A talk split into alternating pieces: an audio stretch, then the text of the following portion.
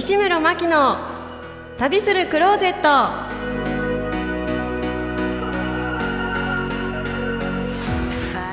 皆様こんにちは。もう5月も15日いかがお過ごしでしょうか？この番組は毎回ゲストをお迎えして旅にまつわるお話を中心に心の中のクローゼットを開けて旅に出かけたくなるそんな気分でお届けする番組です。はい、えー、私自身はですね7月に行われます都議会議員選挙に先輩が挑戦することになりまして、えー、朝から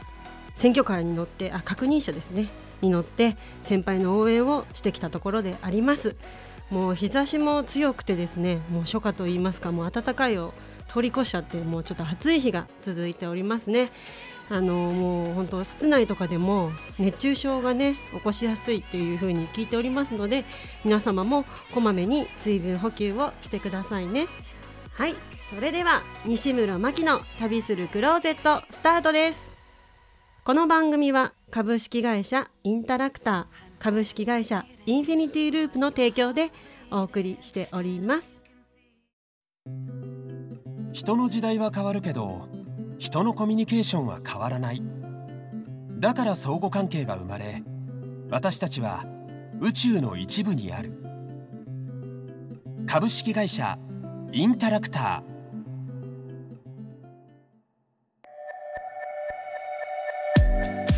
はいもうそれではですね本日もとっても素敵なゲストにお越しいただいております。歌手音楽家仏道オタクニストライターでもあります。サリアさんにお越しいただいております。本日よろしくお願いいたします。お願いいたします。はいもうあの事前にですね、はい、私あのご執筆されております、はい、あの著書を読ませていただきました。ありがとうございます。読むの大変じゃなかったですか？いやあの私、はい。ちょっとおも面白くない本だと、うん、途中でもういい読めない。ちゃうんですけど なんか一気に本当ですか？読んじゃいました。積まれなくてよかった。なんかあの、うん、生きてい。る幅っていうか厚みが、いやいやいやそんな。なんかお若いのにいやいやいやたくさん経験をされて。いやいやいや全然いやなんか本当に本日お会いできて直接、はい、あの活動ですとかお話を聞かせていただくのがとても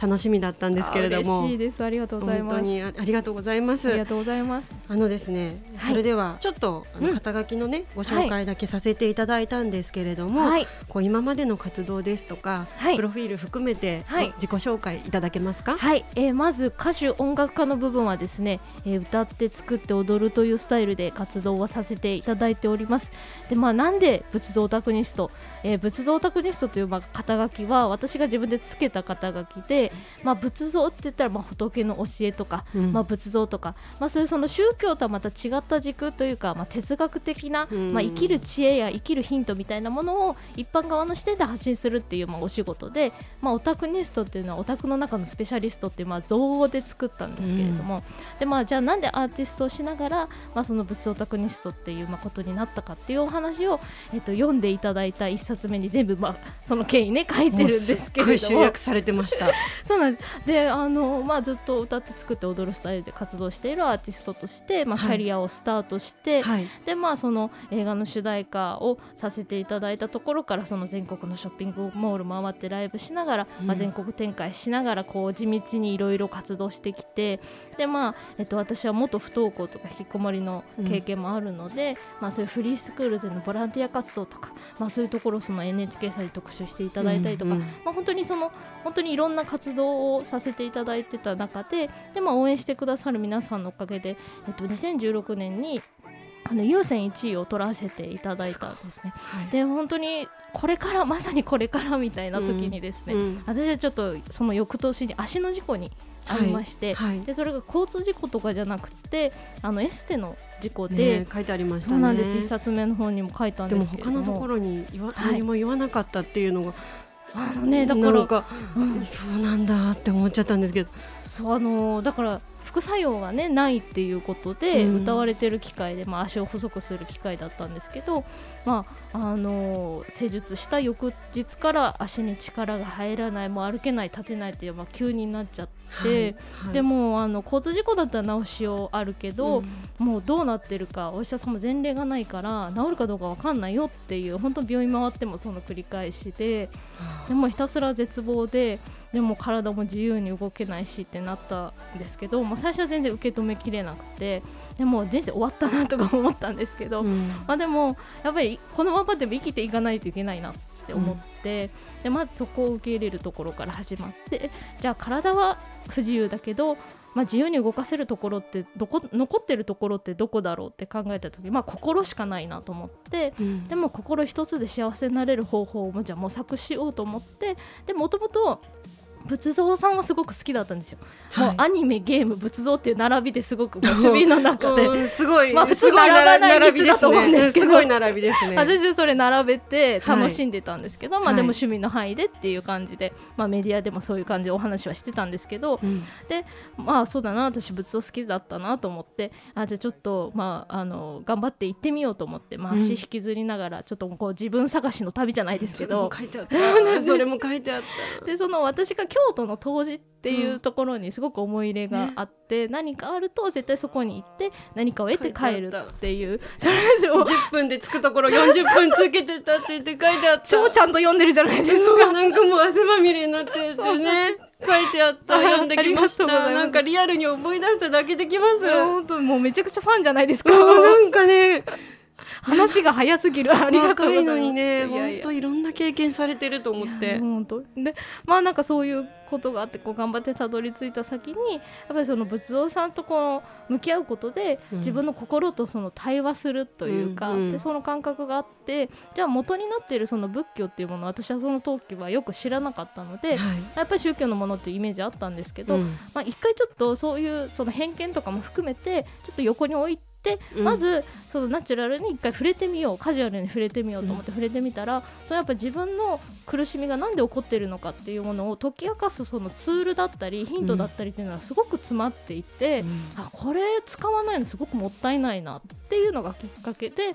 じゃあちゃんと仕事にしてやろう。お坊さんとはまた違った立ち位置で、うん、皆さんと同じ一般側の俗世間側の視点でじゃあ仏教というものを捉えてどう咀嚼して発信していくのかっていう仕事は多分すごくニーズがあると思ったので、うんうんそういう生きづらさを抱えている方に対して音楽以外でも何かできることがないかなっていうことで、まあ、仏像タクニストっていう肩書きをつけて、えっと、その第一歩が読んでいただいた「生きるのが苦しいなら仏像と生きた3285日」っていう、はい、まあ、本になりました。はい、なんかもうちっちゃい頃からの本当にお母様との、とか、ね、おばあちゃまととか、はい、なんか家族なのにっていう葛藤から始まって、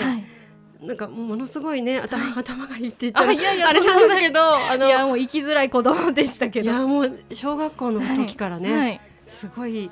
大変な経験っていうか、ね、周りのこの重圧にこう押しつぶされそうになりながら、でもお母さんに頑張ったねって言われたいから、頑張ってたって、なんか私そことちょっと自分と、あ。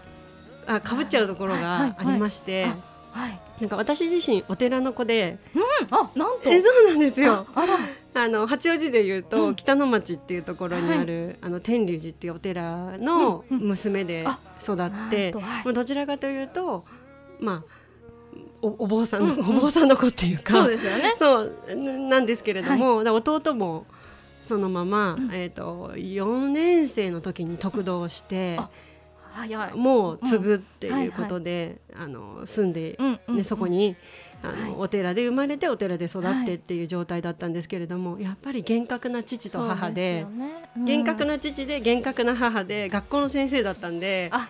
るほど。なんかバカじゃ困るってきっと思ったんだと思うんですけど。まあちゃんと育てなきゃみたいなところですよね。なんかお寺の子がっていう、言われちゃうのもっていうのも絶対気持ち的に分かったんですけど、ねうん、なのでこうしっかり親が思うようなある程度にちゃ,、ちゃんと育っていかなきゃ求められる自分でいなきゃみたいなことですよね。なんか一生懸命やんなきゃいけないって思ってたんですけど、はいうんうん、なんか私中学中学校に上がってからぐらいかな。あの、はい、そこの軸からうまいこと、うん、離れられて、ちょっともう少し自由に生きたいっていうのでいろいろやってきたんですけれども。なんかそうやって仏像との出会いが、はい、あの本当人生を変えてそうですね、あの誰かの役に立ちたいみたいな形で今活動を現在されているっていうようなフリースクールとかのお話もあったと思うんですけれども、ね、ちょっとそのあたりもお聞かせいただいてもよろしいですか、あのまあえっと、リハビリをして、もう今はあの元通り歌って踊ってっていうことも全然できるようになって、うん、まあ、音楽の方も一緒に並行してはやってるんですけれども、やっぱりそのフリースクールっていうその、まあ、学生の方に限定して生きづらさっていう活動はあのアーティストの時からもしてたんですけど、うんうん、やっぱりその最初の本を出したことによって、はい、すごく幅広い年代の方からの反響というのがありまして、でやっぱりその、えーとお寺での講演会だったりとかっていうところにも呼んでいただいたりする機会もあったりして、うん、やっぱりそのすごくご年配の方とかも本当に来てくださって直接話をしたりだとか、うん、あとやっぱりそのお手紙とか、まあ、その DM とかそういうメッセージとかもいただくこともすごく多くて、はい、やっぱりその自分の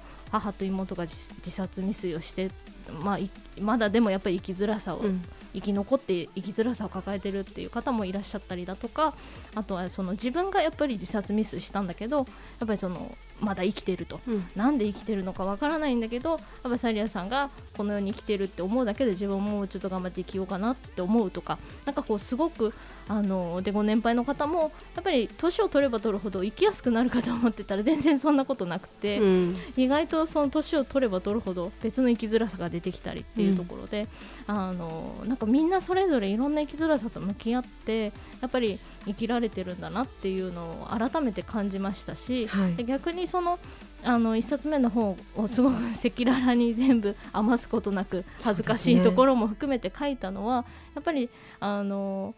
これでみんな救われてよっていう話じゃなくって、うん、私はその仏像さんに救われたっていうよりかは仏像さんを通して自分を救う視点をもらったなって思ってる、うん、だから直接的に救ってくれる人って多分いなくて。でお釈迦さんも同じようなことは言ってるんですね。誰もこの世で救ってくれる人はいない自分で自分を救うしかない、自分で自分を救える視点を身につけていくしかないんだっていう、うん、そこの一つの分かりやすいロールモデルとして1冊目の本っていうその過程ビフォーアフターじゃないですけど、うん、すごいあの、はい、言葉がすごく分かりやすかったっていうか、うん。はい、あの入ってきやすかったっていうのがあったんですけれども、はい。まあ、いろいろ本ですとか、あの音楽ですとか配信されていると思うんですけれども、はい、その中で、はい、あの本日一曲おすすめの曲を、はい、あの、ご紹介いただければと思うんですけれども、そうですね。よろしいですか？はい、えっとまあお坊さんといろいろ一緒にやらせていただく機会も非常に多くてですね。で去年あのお坊さん PV っていうのを作りまして、でその曲なんですけれども、で昨年の12月に配信リリースした曲でですね、はい、えー、作詞作曲編曲全部私がさせていただいておりまして、結構なんかこう和の要素もあったり中国的な楽器も使ったりでもベースは EDM みたいなこうちょっと不思議な曲になってます、はい、えー、聞いてください、えー、サリアでフェイス2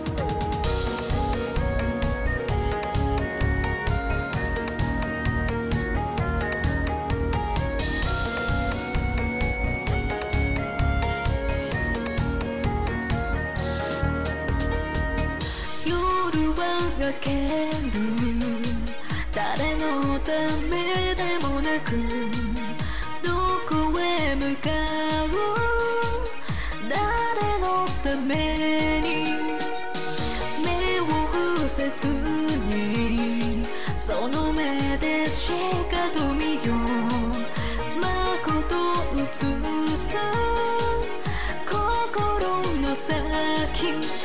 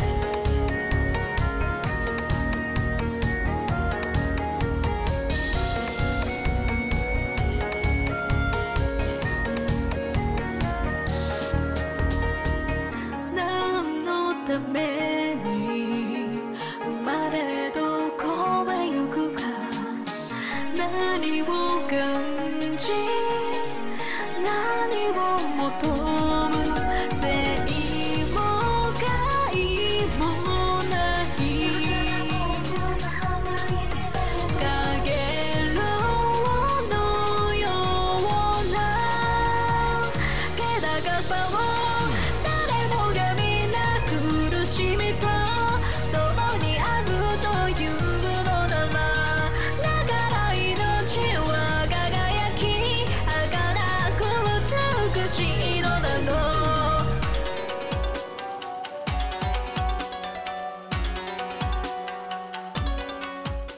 いもうこちら作詞作曲編,、はい、曲もう全部。全部ミックスマスタリングもレコーディングも全部一人で 自給自足でやす。ぎますね。いやいやもう器用貧乏なだけなんですけど。いや器用貧乏のレベルじゃないです。いやいやとんでもないです。私あの一応、はい、全部、うん。聞かせていただいたので、はい、いろいろな種類のサウンドで飽きさせないっていうか。私大ファン大ファンになりましたね。この本この本でまず。もう人間の厚みが全然違います。いやもうわかんないですよ。生ハムぐらい薄いかもしれない。いや。でなんかそれをやっぱり皆さんに伝えて発信していこうっていう発信力がやっぱり文章だけじゃなくて音楽であったりこう体で表現できるっていうのは。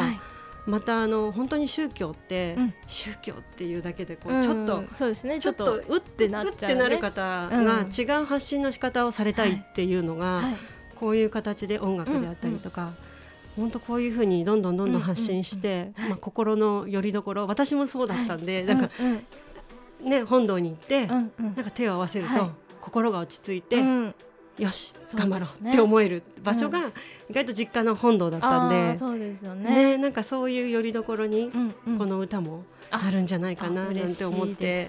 すいません。ありがとうございます。あの、この番組がですね、あの西室真希の旅するクローゼットという番組でしてね、はい、こう旅について少し伺いたいなと思いまして、あの前半で少し触れていただいたんですけれども、はいあの仏像、はい、巡りですとか、ね、いろいろなところに、うん、あの仏像さんに会いに、はいはい、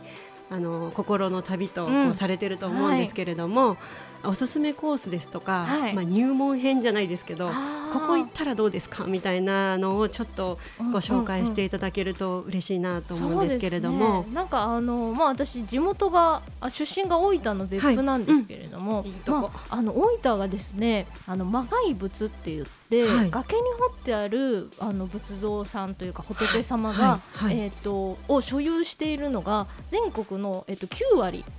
を大分が実は持ってるんですね所有というか。いらっしゃるんですよ、なのでいろんな種類の魔外物さんがいらっしゃって、はい、でもちろんその自然の中にいらっしゃるのでどんどん風化したり劣化していったりっていう部分あるんですけど、でもそれは私はあの美徳だと思っていて、うんうん、そのもうあのみんながだからこそ大事に守ってきた感がすごくやっぱりありますし、その自然の中っていうところあのまあお寺の本堂とか行って、うん、もちろんそのお堂の中で見見るっていうのはもちろん素晴らしいんですけどやっぱり自然の中で触れ合うっていうのが、またなんかちょっと違ったシンパシーというかなんかそういうものを感じられると思うので。今の時代にも合ってますね。そうなんです。あのやっぱコロナのね。そう どうしてもどうしてもねそうなんですあの密を避けてとか、ね、野外でって言って開けたところでで自分の心も解放されてみたいな。そうなんですただ山を登らなきゃいけないので若干足腰をね鍛えていただ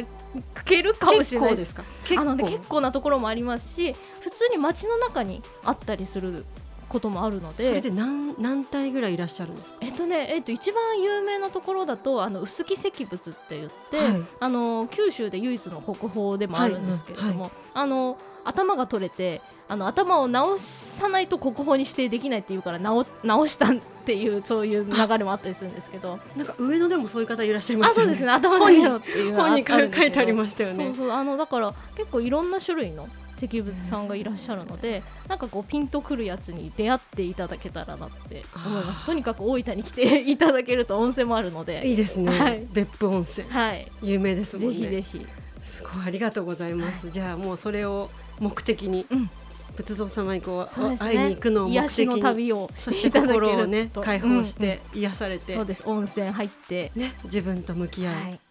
セットしてもらって。すごいですよね、はい、あと他になんかこう身近なところでとか、はい、ここがとか、うん、とあのさっき出た都内ですとか、はいはい、一番最初行かれてたのが上野。っ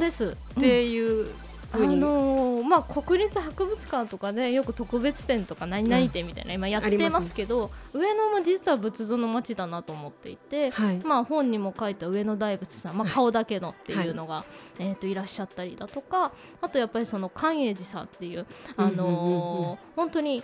なんていうの清水寺っぽいんですよ作りが。うん、なんかねあのそういうまあ鬼門の問題とか、はい、そういうのも結構計算されて作られている。そういう歴史的な背景見ても面白かったりとか、はい、あと本当にあの28部衆っていうそのすごい珍しいいろんなそのヒンドゥー教の神様が仏教に取り込まれていろんなバリエーションができたその28部衆の方だったりとかっていうのが一堂に会してたりするので、結構あのあそこの上野っていう土地はなかなか独自の面白い仏さんがいっぱいいらっしゃるなっていう感じなので。結構散歩がてら行ったりとか。コンパクトにまとまってる感じそうですお堂の中に結構あのいらっしゃり いらっしゃったりだとか上野大仏さん普通に上野公園の,、うん、あの途中で あの途中にいらっしゃって意外とみんな知らないんですけど、ね、登っていけるところにいらっしゃったりとか。なんか今はあの受験の。あそうですそうです。落ちない。もうなんかもうこれ以上落ちないみたいな顔だけになっちゃってるんで。ねそうなんですね。これ以上落ちないっていうなんか受験の仏様みたいになってますね今ね。ね、うん、なんかそこのそのことについてもそれぞれのこう役割みたいなのが与えられて、はい、本来だったら戦争に、うん。ね、戦争の時に武器を作るのに全部こう体体 の素材に素材に使われちゃってっていうのもね不遇な仏様ではあるんですけど、ね、でもそれも捉え方次第によっては体をそうやってそのな亡くなったからこそ顔だけでも落ちないじゃあ受験の仏様っていう新たな役割を、ね、得られたっていうふうに考えたら、すごくポジティブというか、うん、まあ、そういうその発想の逆転が結構やっぱり仏教だったり、仏像さんには詰まっているので、まあ、そういうところをヒントにして生きづらさを生きやすさに変えてもらう、はい、まあ、ことにしてもらえたら私もいいなとは思いますね。なんか今後の、はい、すごいたくさん今も今もすごい活動されているんですけれども、今後なんかこんなことをしていきたいなとかいうのがもしございましたら教えていただけますか？あのまあ本当にまあライターとしても活動させていただいたりして、はい、まあ本当にあのサリアだからこそ発信できるものもちろん音楽でもそうですし仏像タクニストとしてもそうですし、まあ、あと各本の仕事でも、うん、なんかこうあサリアの視点がすごくあの生きやすさにつながるっていうかなんかこう皆さんのその役に立つような、まあ、ことをこれからもできたらいいなと思いますしあと、えっと、わびさびアートジャパンっていう、はい、そのまあ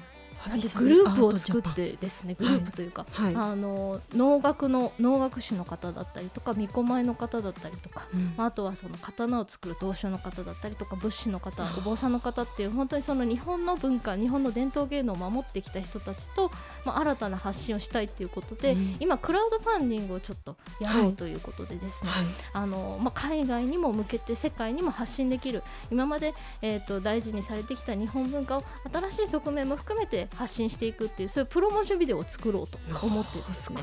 でちょっと今クラウドファンディングに挑戦、えー、5月13日からしているので、はい、はい、えっ、ー、とちょっと調べていただけたら。なんかあのホームページとかを、はい、あの拝見させていただければ、はい、その情報って載ってるんですか？はい、わびさびアートジャパンってサイトも作りますので、はい、はい、あのとにかくサリアのホームページ見ていただいたらいろいろなんか本当出てくるかなと思います。この間も佐藤東証って八王子に下尾形に、うん投資をいらして、はい、そこにちょっとあの、うん、行かせていただいてあのその家事の姿を見せていただいたんですけれども、うんうん、本当に残したい文化だなっていうかね、ね、どんどんあのセリアさんの力をお借りして、はい、世界に日本文化というものを発信できればと思いますので、はい、ぜひあのチェックしていただいてクラウドファンディングを協力していただければと思います。それでですねあの最後に、あの今一番行ってみたいところ、うん教えていただきたいんですはいもう散々私仏像の話しましたけれども あのオーロラを見に行きたくて死ぬまでに1回は見に行きたいあります